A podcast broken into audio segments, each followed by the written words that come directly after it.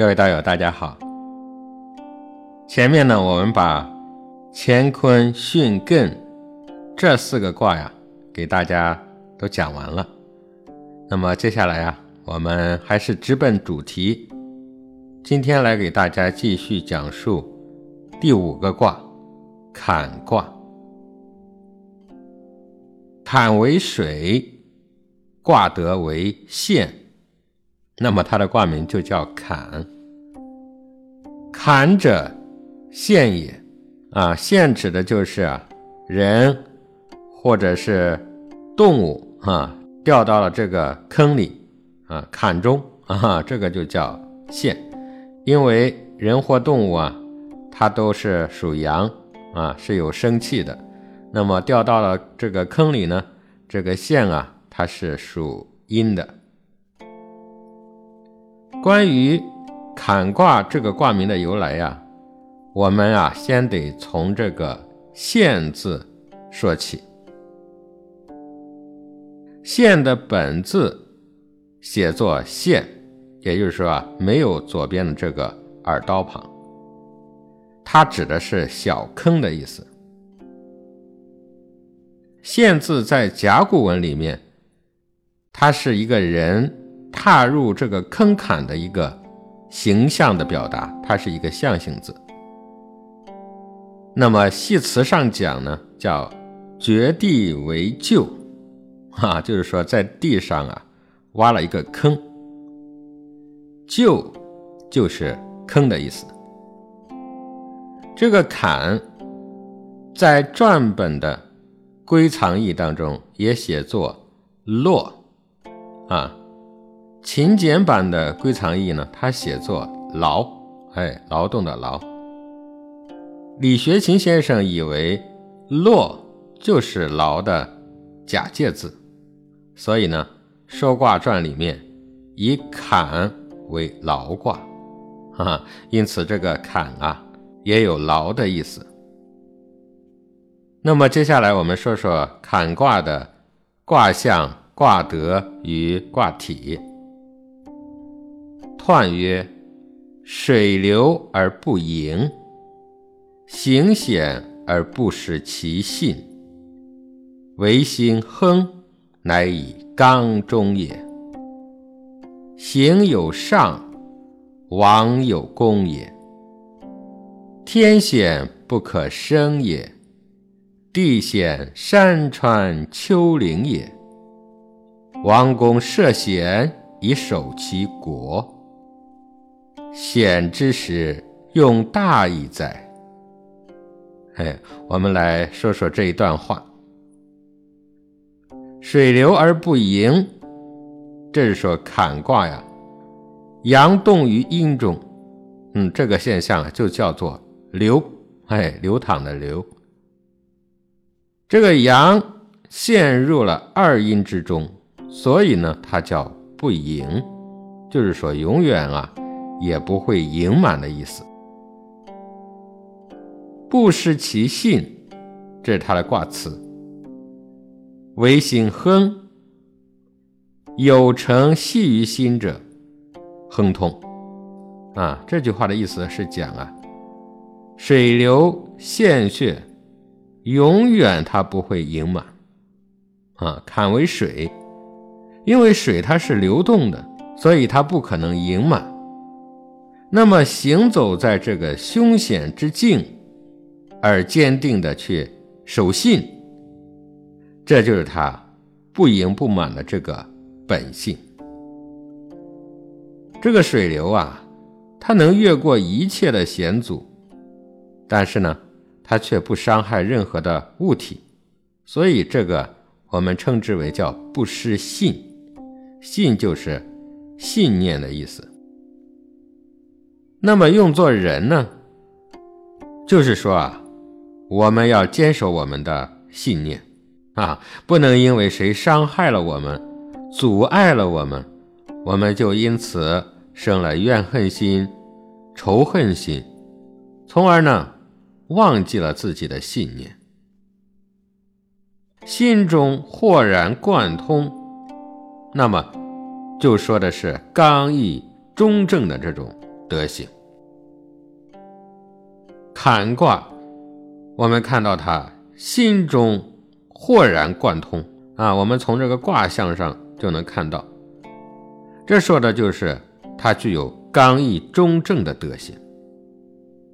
所以水之所以至柔而能胜万物，就是因为它只以心通而不力争。什么叫心通呢？所谓心通啊，就是内心通达，无有障碍。哎，这让我们想起了《心经》里面有一句经文，它讲得好啊，说心无挂碍。无挂碍故，无有恐怖，远离颠倒梦想，究竟涅槃。意志坚定而刚毅的这种行为，那么他迟早将受到尊重。所以讲他不力争，所以能够柔外而刚中，说明往前进发。必然可以建功啊！大家看，水无常形，无不是因势造型，故无所住，所以呢，他从不停留，这就是他最大的功德。那么佛家讲啊，就叫不住。天险高远，如日月天空，不可得而生。地险有崇山峻岭、河川丘陵，那么这是说水它可以曲高而避下，所以天险也拿他没有办法，对吧？也没有办法逾越它、阻挡它。王公效法天地而设置了城池之险。是为了巩固国防，那么可见险县因时制宜的它的这种伟大的作用。马振彪说啊：“天时人事不能有平而无坡，亦是处长之时所习者何如耳？习坎，即教人处险之方。”欲变而不是其常，则以心亨为上；如水流而心不静，以何险之不可处乎？哈哈，这就是说啊，天时和认识不能只有顺利啊，没有不顺，这是不可能的。所以咱们的人生啊，有吉有凶，有旦夕祸福。但是人如果在不顺的时候视为平常而不动声色，这就是泰山崩于前而色不变，麋鹿兴于左而目不顺。这就是坎卦教给我们大家的：遇到风险不顺的时候，他的处理的方法。也就是说，遇到变化而不能失去常态，内心明达，那么就不怕环境的黑暗。这就像水一样，您看他虽然每刻都在川流不息，但是他的内心呢，却是不争的，哎，却是平静的。那么这样的话，有何险之有呢？这不就是说，我们要守住这个信念？您要知道您真正想要的，而不要对身边不顺的这些人事物而留恋。那么刘元说啊：“天不能有阳而无阴，人心不能有理而无欲。圣人不造化之旱。”以复性忘人，欲人得其刚中之理，而反乎纯阳之性，故济水以示人，流而不盈，谓流行各足而无泛滥。礼之极物而各如其分者，是此也。行险而不失其信，谓精力幽足而足达四海，气之充周而无间断者也，是此也。啊，刘源先生这句话是讲这个世界啊，这个宇宙。它是阴阳共存的，正所谓孤阳不生，独阳不长，对吧？吉凶顺逆亦是如此。但是我们这个人啊，不能明白这个道理，不能达到内心的通达而无私无欲的这种品格，所以咱们看啊，咱们人生一世，他就有了吉凶祸福之说。哎，有了顺逆之境，所以啊，圣人为了弥补我们人生的这个遗憾，就拿坎卦给我们解世人之迷惑，希望我们能够效法水之德。你看它内刚外柔，它返璞归真。所以圣人用水来示现，来启发大家。您再看这个水啊，它流淌着，却从来不盈满。这是说，水流到各个地方，它都不会产生泛滥。哎，泛滥不就成灾了吗？对吧？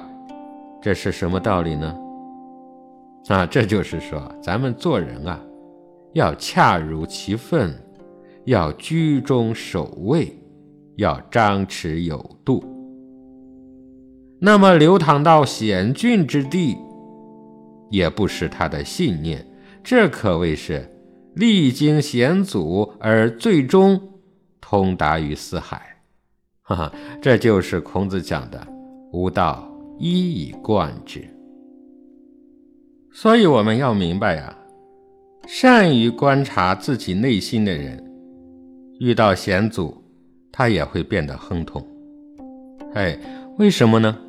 因为行险而不失其信，他没有丢失自己的信仰，他是一以贯之的。那么接下来呢，我们再来说说这个坎卦，它具备的道德意义。象曰：水见志，习坎。君子以常德行，习教事。水见志。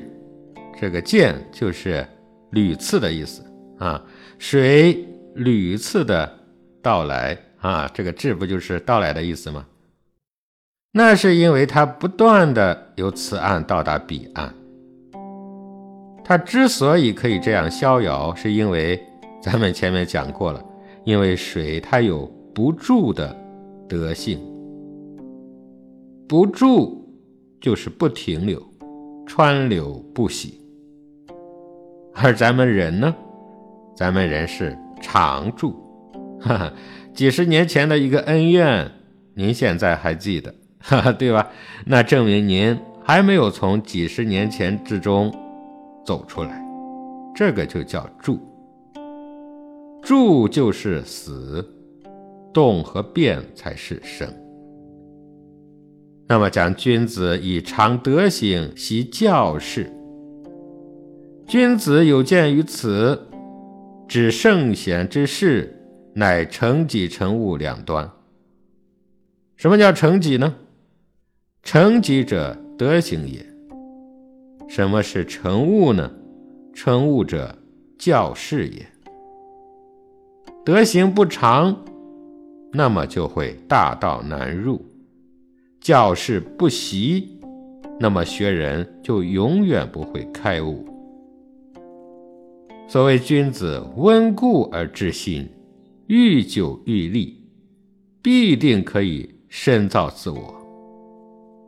于教室之中，渐次开导，明提暗点，咱们愈入愈隐，必定可以通彻无疑。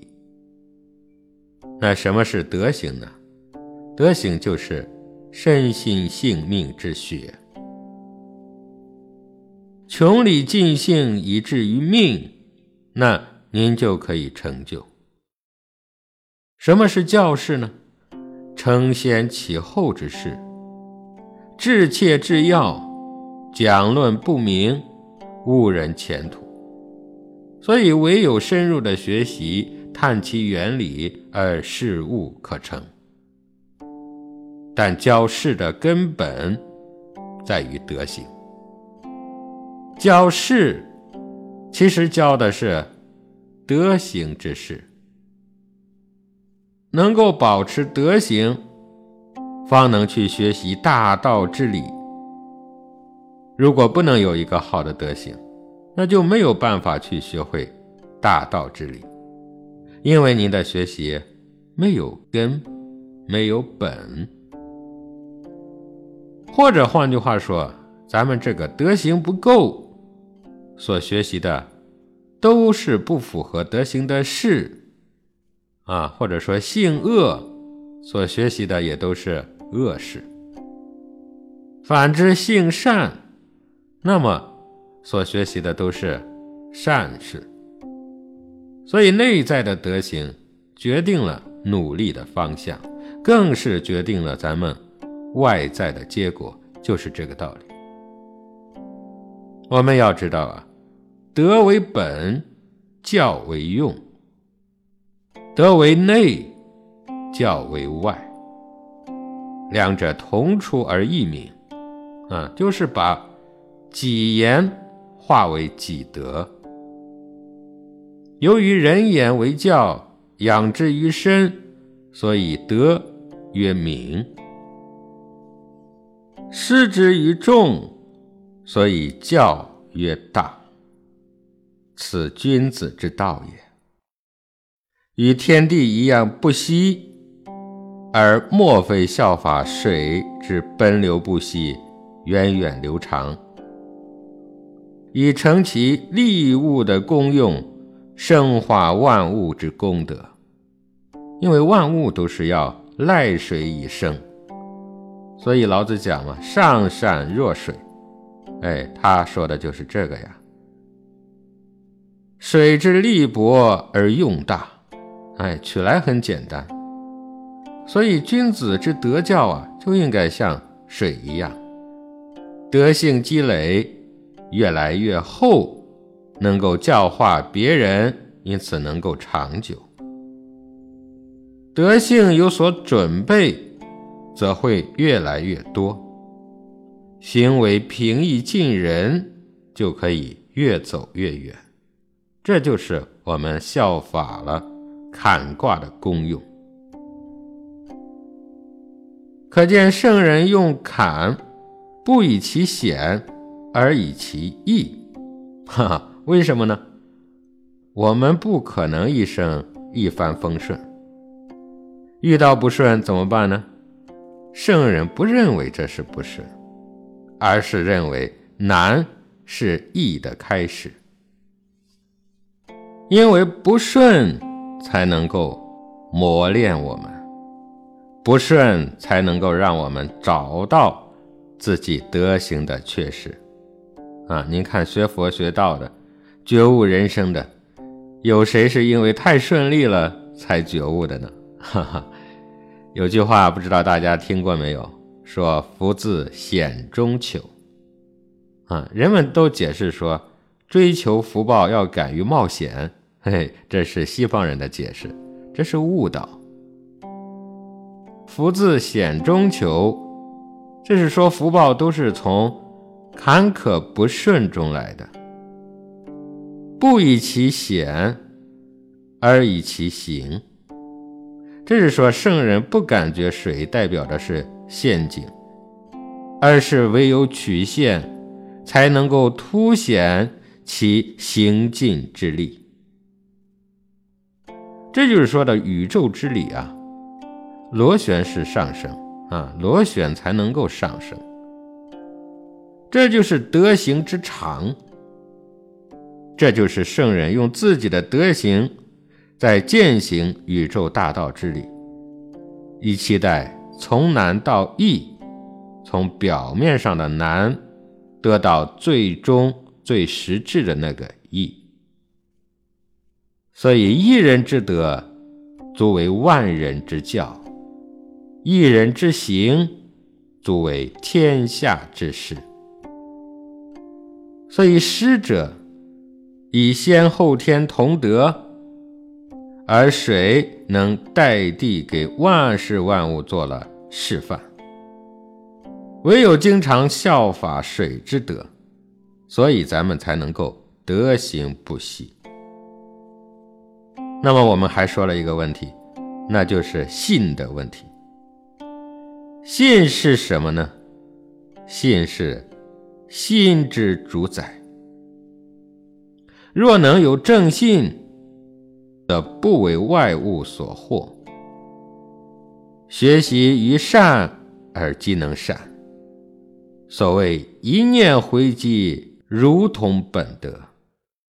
道心发现，人心不起，正气增长，邪气渐退，可以出入乎阴阳之中，而不为阴阳所拘。但是，又不能只是信，信而不做就是迷信，这就是虚伪。这样的话，您还不如不信呢。哈，如果是既能信，又能够习，不隐不瞒，真履实践，日习日善，自卑登高，由下而上。见习于高明之境，尽性致命，这样才能够啊，功成圆满。其实这也是我们一直在给大家提醒的，哎，唯恐大家走偏的道理。先到贵时啊，信念可贵，有了正信，就要实践，因为实践才是检验真理的。唯一标准。那么以上呢是坎卦给我们的教义。接下来呢，我们跟大家继续谈谈第六个卦离卦。离为火，卦得为利，卦名啊是离。那么离的本相是火。这个火呢，它必须附着于木，方可以点燃，是吧？可以燃烧，可以发出光和热。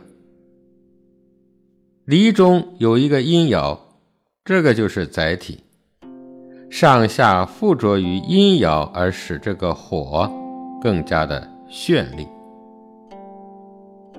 那么，关于离卦这个卦名的由来啊，离从追。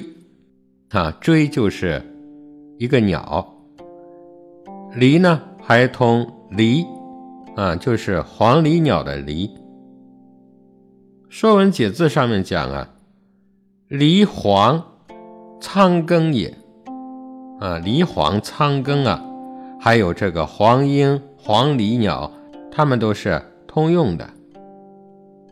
您看这个黄鹂鸟，它不但羽翼华丽。并且呢，这个名声也非常的悦耳，所以“离”也为“利”的意思。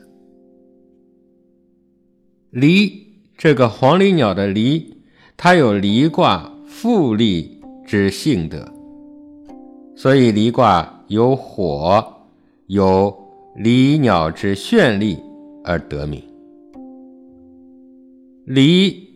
在秦简版的《归藏异》里面也写作“丽”，就是美丽的“丽”，这个呢更加接近原始。《说卦传》和《序卦传》都做了说明，说“丽”，说“离”，“丽”也啊，“离”和美丽的“丽”它是相通的。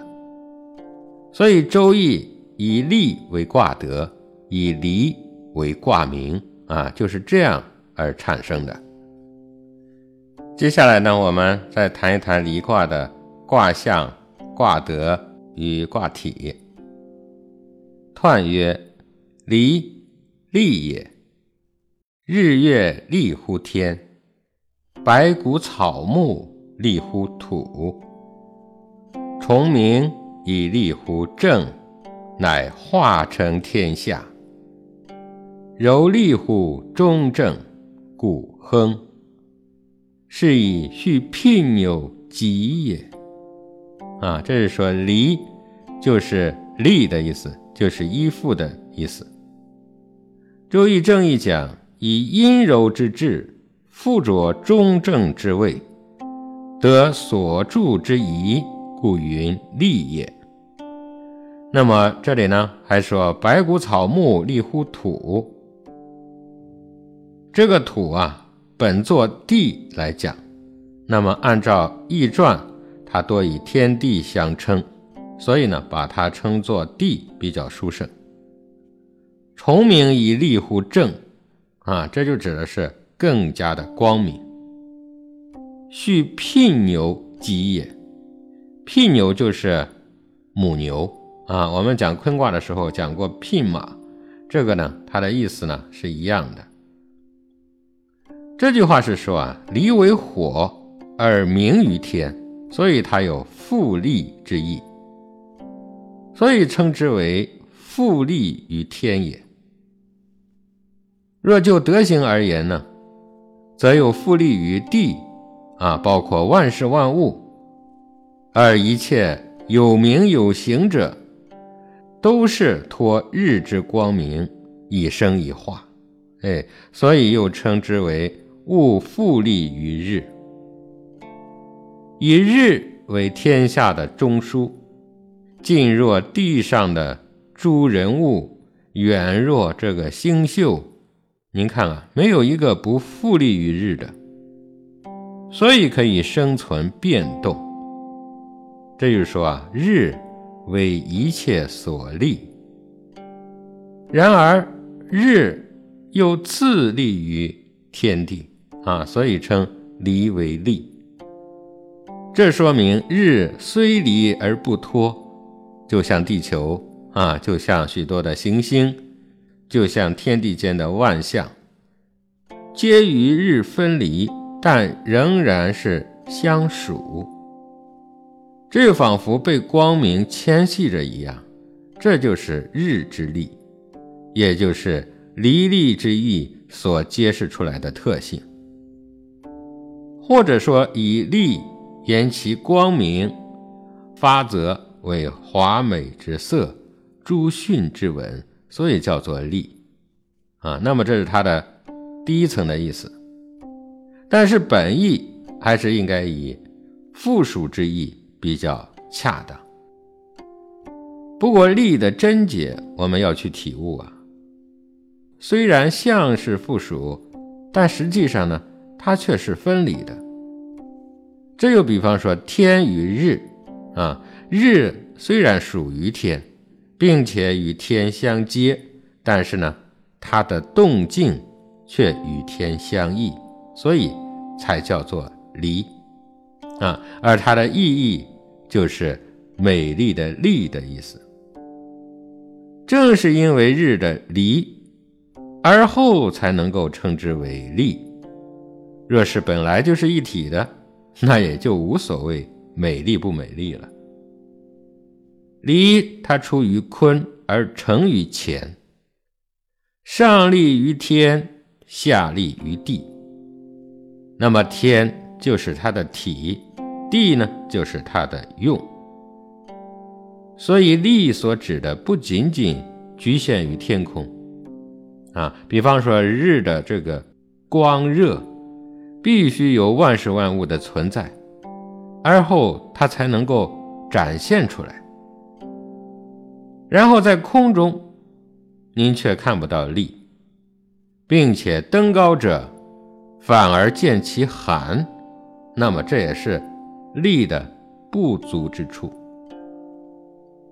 日月之力在天，白骨草木之力在土，那么这个呢大家都知道。也都可以看得到，而大家所要的肯定不是因为力贵重，而一定是因为力能够成就万事万物的德用。比方说，这个太阳啊，它绚丽的在天上；这个谷物呢，绚丽的在大地上，那都是因为离卦的生化之德啊，啊，还有它的长育之功。那么这个卦柔和绚丽，所以中正啊，光明就像太阳的像，足以化成天下。这就是离卦之所贵所在。刘元说：“人能得文明之正，乃可以化成天下。”万物竞相享用了力的德用，但是又不唯独托其一身，而力又不独施于一时一地，所以它必化成天下。能够享受到它的德行的万物，无物不生，无物不化。然后呢，这更彰显了离卦的绚丽。而协作于乾卦之位，所以它是后天生化之主，所以我们称之为亨。这是说它通乎一切，没有不宜，没有不利。所以凡是能够称作亨的，都指的是这个意思。离之为亨，尤为重要啊！您看坤卦。它虽然是行地无疆，但是它也只能在地上，哎，地以外它就没有办法触及了。而这个离卦呢，则达乎天，达乎地，上下无所不至。这就是它所谓大亨的原因了。刘元说啊，大人者，大德之人，在下则圣人。在上则王者，其明德如天，故能祭天以照天下，内含章而外发育，四方之照，无地不明。啊，这是因为柔和的绚丽而达到了这个中正，以天之位而行地之德。这就像养家畜的人一样啊。哎，像母牛一样啊，一家都能够用得上。嗯，我们知道古代以农耕为本，那么这里说的这个聘牛就是农耕当中最贵重的工具，所以古人用它来做这个比拟。当然了，农耕的工具不只是聘牛这一种，对吧？然而，用聘牛呢来做这个象征。显得会更加的吉祥，啊，是因为这个聘牛它还承载了坤德之性。接下来呢，我们再说说离卦它的道德意义。象曰：明两作，离。大人以记明照于四方。啊，那么这句话呢，就是离卦的象辞。离。为阳光之主，也蕴含了乾卦的大明中始之德，所以它为天下之明。明以日月为最大。您看这个系词上讲，玄象著名，莫大乎日月。啊，他又说啊，日月相推而明生也。还说啊，日月之道。真明者也，啊，这都是来说明生于日月，而日犹为其主宰，月之明呢，也是取决于日。所以离卦它象征日，所以称之为明。明指的是日月，哎，所以叫重离，哈，两个离卦叠加起来。天有日月，咱们人有双目，哎，这就是说明了离卦的光明之象。日月相推，这是天之明，啊，这也是说明了离卦之用。那么天道呢？它是人道之本，日月明于天下，那这是天道，而大人则以其德行来教化众生，这就是继承了日月之德，以己德明照四方，这就是真正的德行教化之名，这也就是所谓的人道。之所以称之为叫大人，那么前面其实我们也解释过了，君子在位，德行与位之并置，啊，也就是说德与位相配。那么如果德不配位呢，就不足以兴起德行教化，更不足以显其光华。